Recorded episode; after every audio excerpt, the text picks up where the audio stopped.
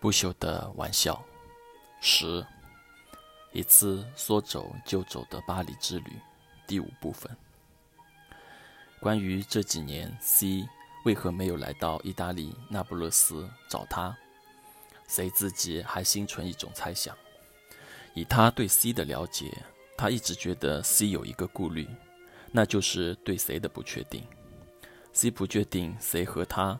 那时在一起，是否真的就像谁说的那样，是一种对 C 的吸引？C 身上每个细胞都在感受 C 的存在，C 能感受到谁爱着他，但这种爱对谁而言，可能因为是他写小说的一种需要，他需要一个在现实中存在的小说故事女主人公，就像艺术家身上的缪斯女神一样。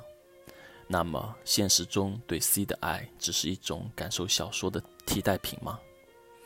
又可能因为是谁当时已经准备专心写长篇小说，做好了与世隔绝，享受写作期间的世外桃源，所以刻意的切断了大部分亲朋好友的交往，独自一人在伦敦环境优美的郊外构思要写的故事，而此时同时。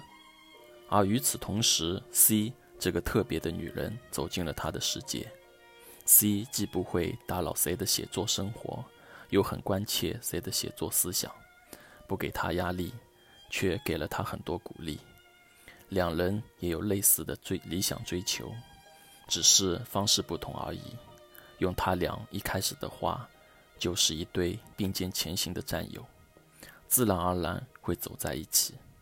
那么，对 C 的情感只是谁自己旅途中的一个游客吗？而谁也总对 C 说，自己这三十五年的人生旅途中，遇见过许多相互产生好感的人，但都没有一起走下去，留下的都是刻骨铭心的故事。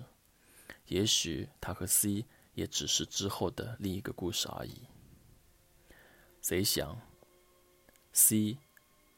对自己和他感情的不确定，还会有很多原因和理由，但最关键的是，还是 C 对感情的理解。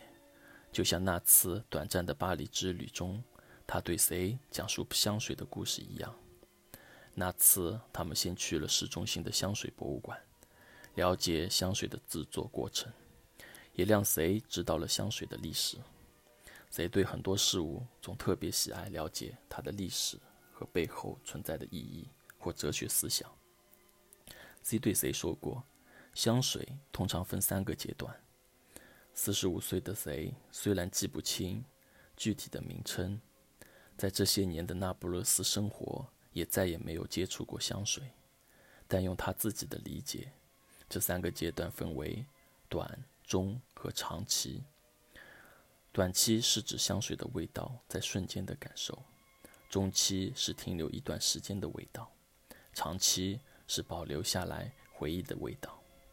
往往同一种香水，这三个时期的味道都是不同的，而且有种物理界能量守恒的原理，就是在短期很诱人刺鼻的味道，到了中长期就是暗淡无味。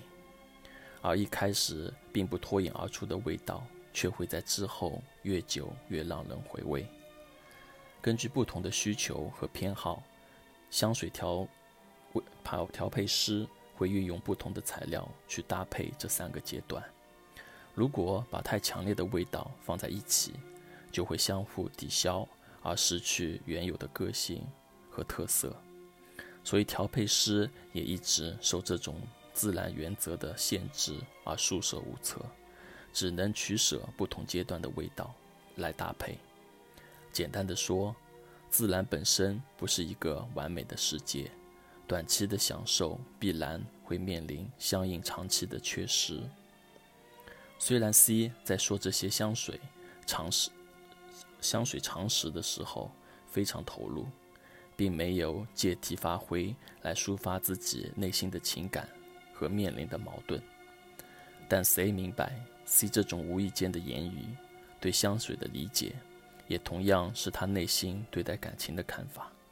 他觉得他们的感情来得太快、太强烈，就像一款迷人刺鼻的香水，它的气味虽然诱人，但它往往不会持久。短期的香味过后，通常是平淡无味、冷冷淡的贫乏无味、冷淡的味道。而 C 在那不勒斯的第一年，就是他们感情中的中长期。那种冷淡与沉默，证实了 C 自己都无法解释的内心。那种对香水这三个阶段的理解，同样放在了感情上。